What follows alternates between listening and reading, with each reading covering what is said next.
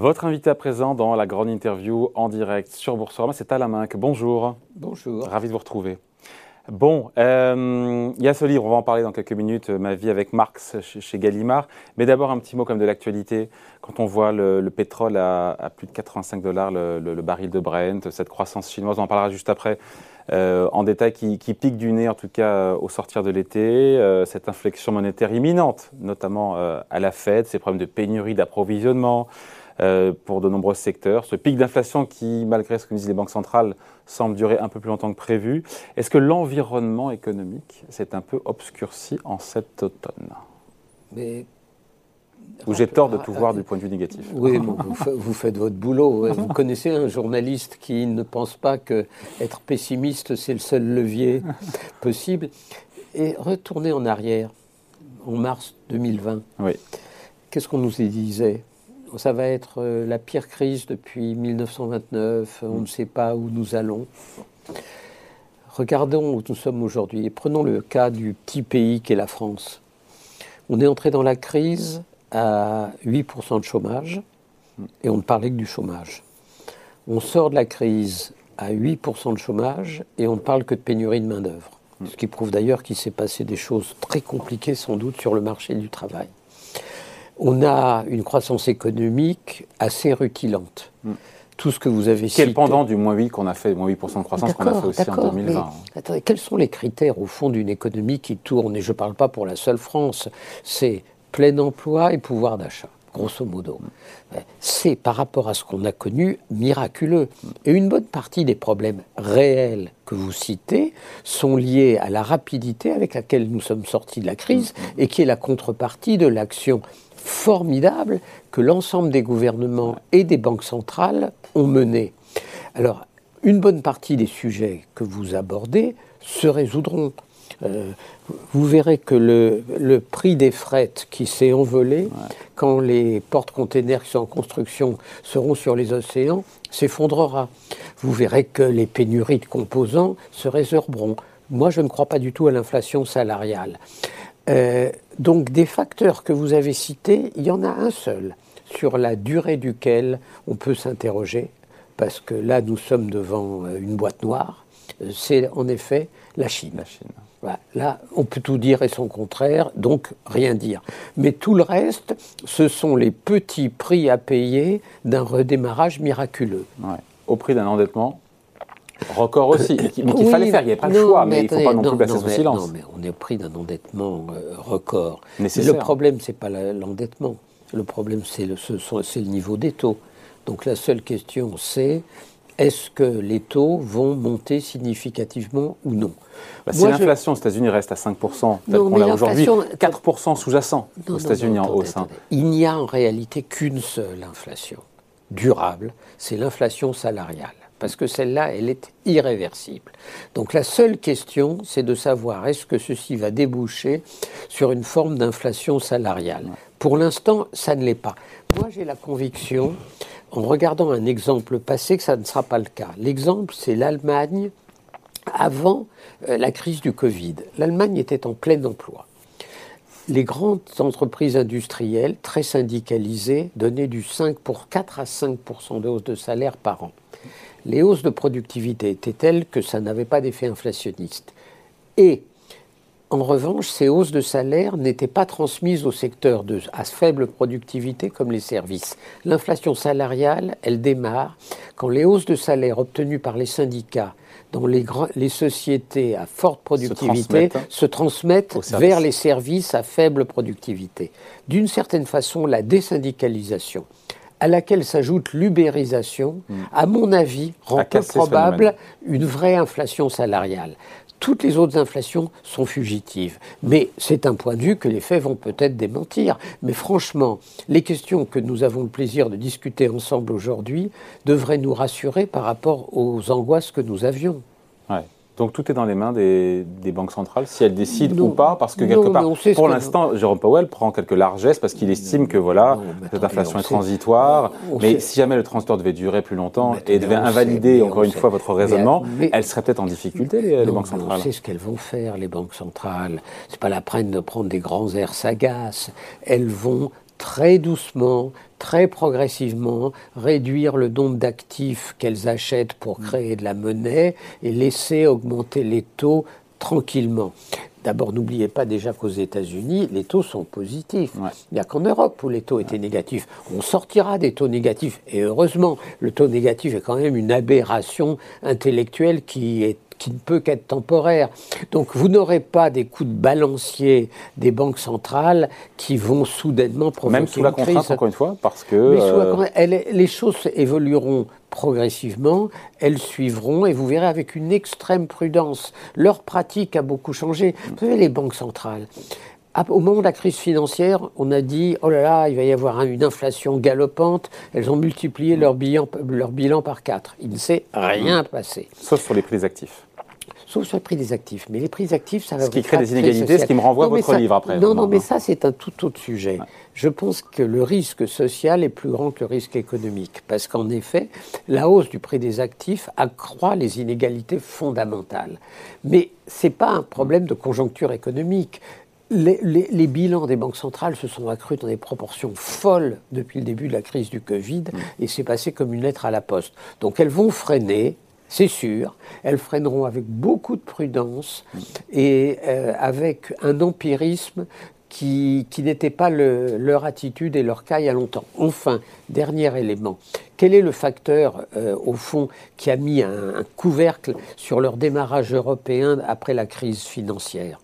Il y a toujours deux pédales, hein. la pédale monétaire, la pédale budgétaire c'est l'ordolibéralisme allemand, mm. ça c'est dit en termes chics, ça veut dire la rigidité budgétaire allemande qui a, qui a commencé sous Nicolas Sarkozy quand même. Hein. mais qui a empêché, mais bien sûr, et qui a empêché l'Europe, avec l'application stricte des critères de Maastricht, a empêché l'Europe d'appuyer sur la pédale budgétaire le changement de situation politique en Allemagne, c'est-à-dire quand même sur la coalition où deux des trois partis sont beaucoup plus proches des positions françaises mm. euh, que à coup sûr le troisième, fait que le risque d'un coup de frein budgétaire européen imposé par l'Allemagne est assez faible. Donc tout se présente plutôt bien. Donc ça veut dire qu'on peut continuer en France à dépenser sans compter au niveau de, l'État Parce qu'à priori, on vise 5% de déficit budgétaire. on se dit que c'est quoi de 5% C'est horrible par rapport au critère de Maastricht. en même temps, on est en sortie de crise. moi, je crois d'abord, on va évidemment dépenser sans compter jusqu'à la présidentielle. Mais bon. C'est un classique, c'est ça Ça, c'est un classique. Si on ne le faisait pas, ce serait assez troublant. non, non, je crois qu'après, la vraie question, il n'y en a qu'une, c'est que la seule mesure de sérieux que les marchés prennent et qui pourrait compenser le laxisme du budget de l'État, c'est l'allongement de l'âge de la retraite. Mm. Et je crois pour moi que le bon troc, c'est de ne pas trop freiner trop vite sur le déficit budgétaire, parce qu'il correspond à des besoins mm. réels, mais, en revanche, bien passer au moins à 64 ans, voire à 65 ans sur l'âge de la retraite. du président Macron qui n'est pas allé jusqu'au bout? Mais c'était pas ça, la réforme avortée. C'est vrai, elle était, La réforme avortée, on ne connaissait pas ses conséquences parce que l'âge privot, c'était un mécanisme incitatif, donc on ne connaissait pas le résultat. Tandis que dire 64 ans en telle hmm. année, enfin 63 en telle année, 64 en telle année, 65 plus loin, ça c'est de la mécanique, c'est de la plomberie. Non, mais elle, elle, le dit, elle a raison. Sur ce point, elle a totalement raison. Et j'ose espérer que euh, Emmanuel Macron assumera cette dimension des choses quand il parlera réforme des retraites lorsqu'il sera candidat. Voilà, dans le cadre d'un éventuel prochain quinquennat. Juste avant, euh, on parlait avec le Figaro euh, du gouvernement qui cherche la bonne réponse pour aider les Français qui ont du mal avec leurs factures énergétiques. Eh il a bien raison de la chercher avec un chèque carburant qui est en gestation. Est-ce que l'exécutif en fait assez? J'ai vu qu'en Allemagne, il y a un allègement de quasiment 10 milliards d'euros euh, de fiscalité pour faire baisser le prix de l'électricité. Non, mais les montants en jeu sont quand même importants. L'avantage d'être riche est toujours incontestable. mais non, non, mais le gouvernement, je veux dire, les gouvernements ont la, une mémoire longue. Hein. Euh, on se rappelle très bien pourquoi les Gilets jaunes ont démarré. Hmm. Donc que le gouvernement soit réactif et essaye de trouver le bon moyen, mais pas nécessairement le plus coûteux, me que Chaque énergie, c'est 600 millions d'euros d'un côté, pour des recettes fiscales en 2022 de 2,5 milliards liés à un prix de l'essence équivalent. Non, mais il faut un effet d'aubaine pour les comptes de l'État. Non, mais ça ne suffira pas. Donc euh, ils ont raison de chercher. Et ils ont raison de ne pas passer par la baisse des taxes, parce que c'est en effet écraser une mouche avec un marteau pilon. Ouais.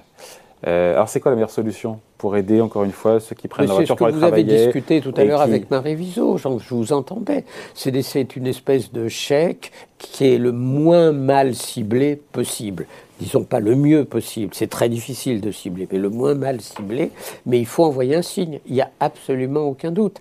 Euh, Avec une facture en milliards, il faut l'assumer que la facture sera en milliards. D'accord, mais euh, les Gilets jaunes, c'est aussi une facture en milliards. Hein. Euh, en dehors du trouble. 15 17 milliards à l'époque. En, dehors du trouble et du déséquilibre apporté à la société. Hmm. Après, il y a cette idée que le pouvoir d'achat, il faut le rappeler, on en parlait aussi avec Marie de, il n'a pas baissé depuis 2013. Non, Quand on les chiffres de l'INSEE, et pourtant, notamment, et notamment l'an dernier, euh, grâce au quoi qu'il en coûte, euh, décroissance de 8%, pouvoir d'achat qui est... Euh, et, déficit public de 8%. C'était Les équations économiques, c'est l'économie, c'est une plomberie extrêmement simple. Votre pouvoir d'achat est stable, comme par hasard, l'économie dépasse de 8% et le déficit budgétaire augmente, est à 8%. Ben, ça veut dire que... les facteurs étaient payés. On a été, attendez, ça a été le comble absolu de la social-démocratie. Mm. C'est-à-dire, c'est en réalité le système de redistribution qui a maintenu le pouvoir d'achat.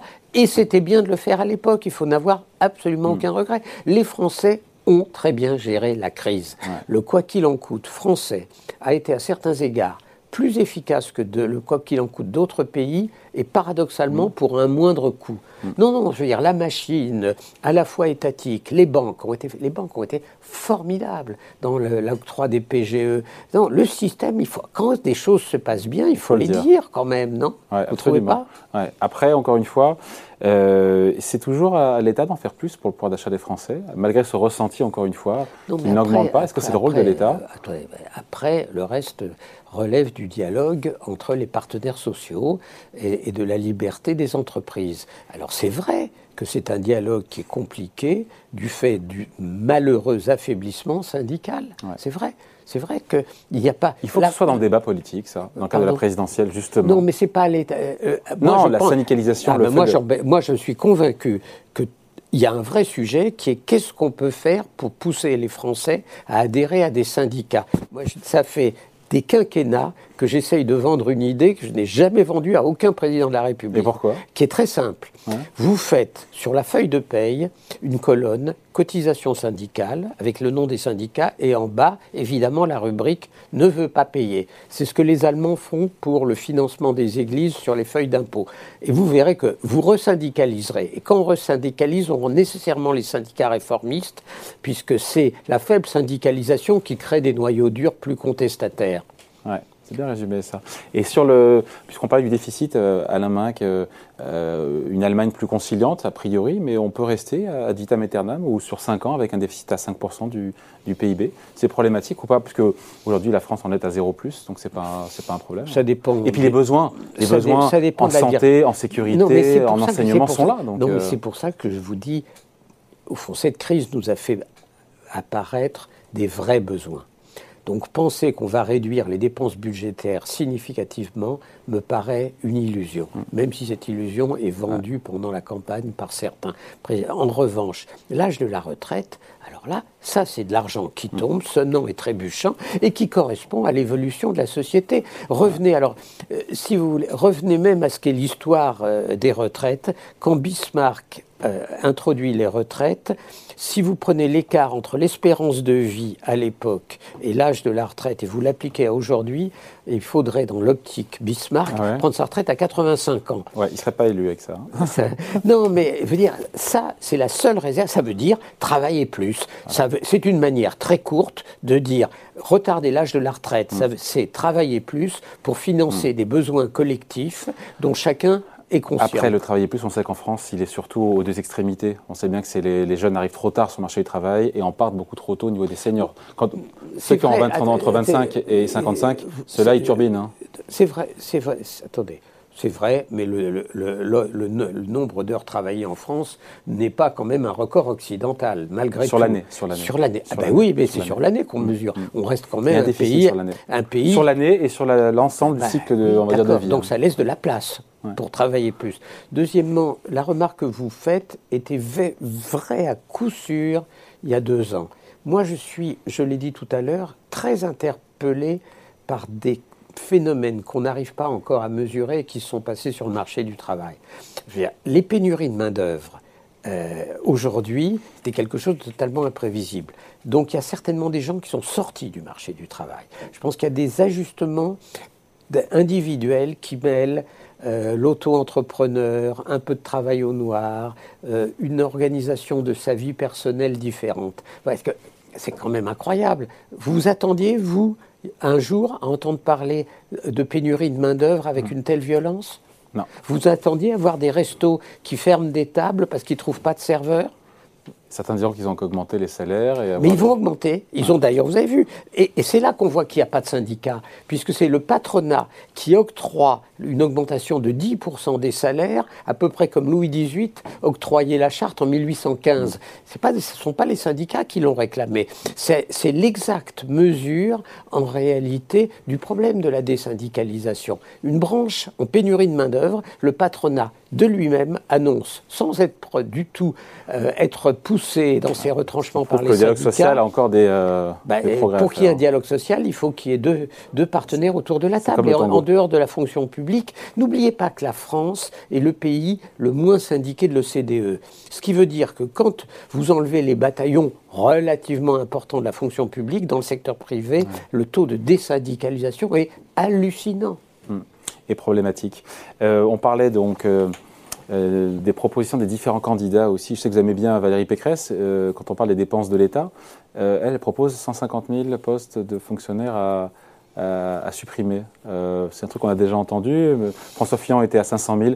Quand on balance des chiffres comme ça, derrière, il faut l'étayer parce qu'on sait bien que c'est difficile, même si ça a été fait sous Nicolas Sarkozy avec le non-remplacement d'un fonctionnaire sur deux enfin, par je pense que C'est un sujet très compliqué, mais je pense qu'on pourra toucher à ce sujet qu'en touchant à l'organisation administrative française, c'est-à-dire à, l'incroyable millefeuille, les maires, les syndicats de communes, les métropoles, les départements, les régions. Enfin, c'est quand même bon. Donc ça, première chose. Deuxièmement, je pense que les réductions de, euh, de, de personnel dans cette sphère. De l'administration administrante, selon oui, oui. Je ne sais pas qui lui a non, soufflé cette expression. Euh, non, mais c'est une vraie question. D'ailleurs, c'est le même propos que celui de Macron, disant qu'il veut plus, qu'il veut voir les plus de bleus dans la rue, c'est-à-dire plus de flics sur le terrain. Bon. Et deuxièmement, dans certains, ça ne peut se faire qu'au fond, il faudrait prendre comme modèle l'armée. L'armée est l'administration la plus moderne de France. L'armée, les carrières sont des carrières brèves, euh, on peut partir au bout de 15 ans, ce n'est pas le statut à vie, on peut rester quand on a une ambition de devenir officier général, et je pense qu'il faut l'appliquer dans tous les métiers. De ce point de vue, il y a eu une réforme qui a été faite au début du quinquennat, sous les radars, comme les vraies grandes réformes dont personne ne parle, euh, qui est la réforme que de M. Dussopt a fait du statut de la fonction publique.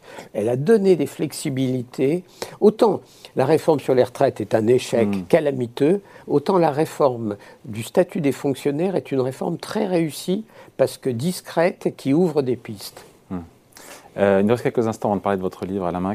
Euh, évidemment Éric Zemmour, il faut que je fasse réagir, qui est donné au coude à coude avec Marine Le Pen et Xavier Bertrand dans la perspective de la prochaine présidentielle. On est loin évidemment, mais est-ce que euh, à six mois d'élection, est-ce que cette, euh, sa percée change l'équation, la, trajectoire euh, Est-ce que ça perturbe cette élection selon vous? Est-ce qu'il n'est pas trop haut, trop vite? Est-ce qu'il aura une carrière, un destin à l'achevènement en 2002 ou à la Macron en 2017 ni l'un ni l'autre, à mon avis, bon général. Uh-huh.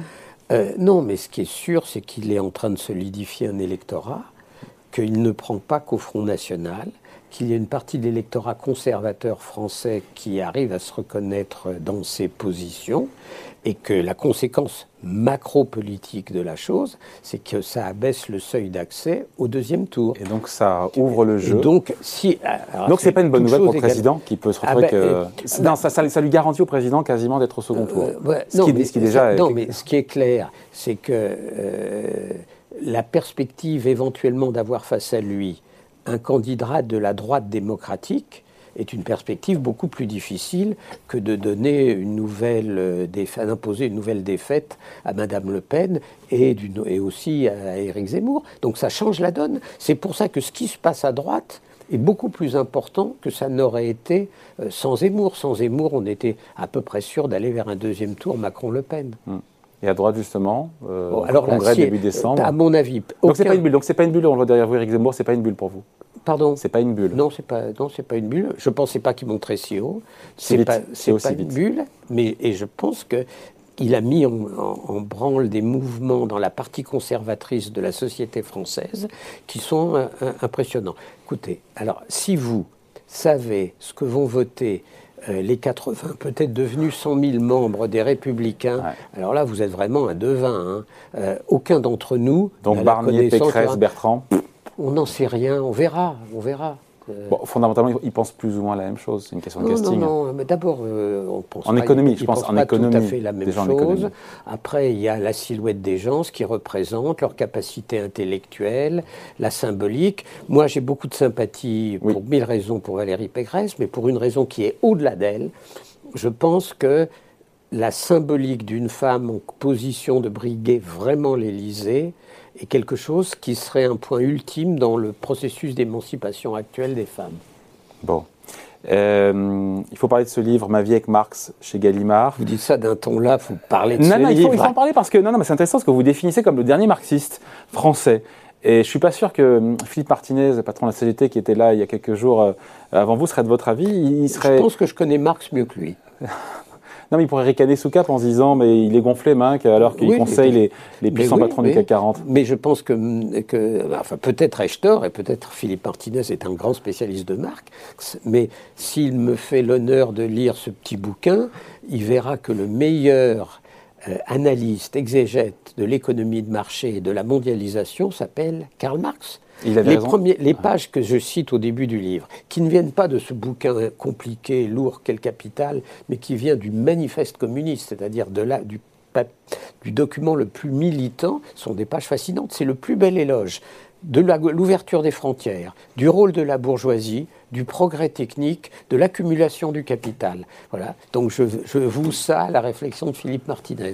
Bon, et qu'est-ce que vous admirez alors chez l'auteur de... Non, ce que j'admire chez Marx, c'est que il n'y a pas eu dans l'histoire quelqu'un qui a pu englober à la fois l'économie, l'histoire, la sociologie et la philosophie. Il y a une espèce de, de pensée totalement globale qui est sans équivalent. Qu'on retrouve pas chez les libéraux. À un, moment, à un moment donné dans le bouquin, j'essaye de dire, y a-t-il l'équivalent libéral? Et je suis obligé de faire une espèce d'hybridation pour trouver l'équivalent libéral en prenant un bout d'ADN de Keynes, un bout de Schumpeter, mmh. un bout de Ricardo, un bout d'Adam Smith. Donc ça, ça montre le génie de Marx. Et dernière chose, et puis on ne va pas épiloguer éternellement sur Marx, il y a deux filiations chez Marx. Il y a la filiation qui mène au communisme et qui se termine dans un échec sanglant.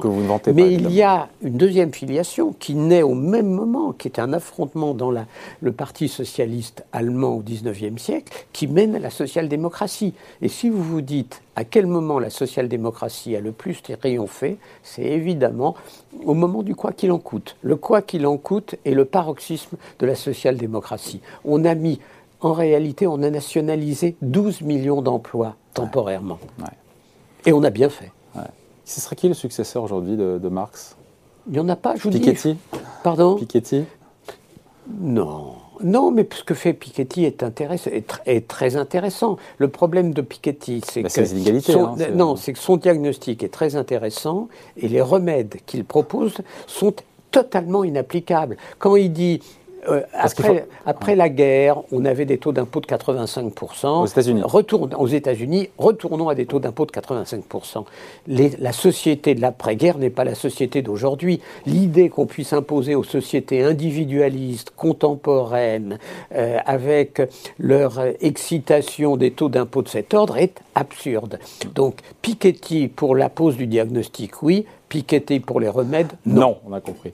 Merci d'avoir été avec nous. Alain Mingue, donc invité de la grande interview en direct sur Boursorama. Merci beaucoup. Au revoir. Merci.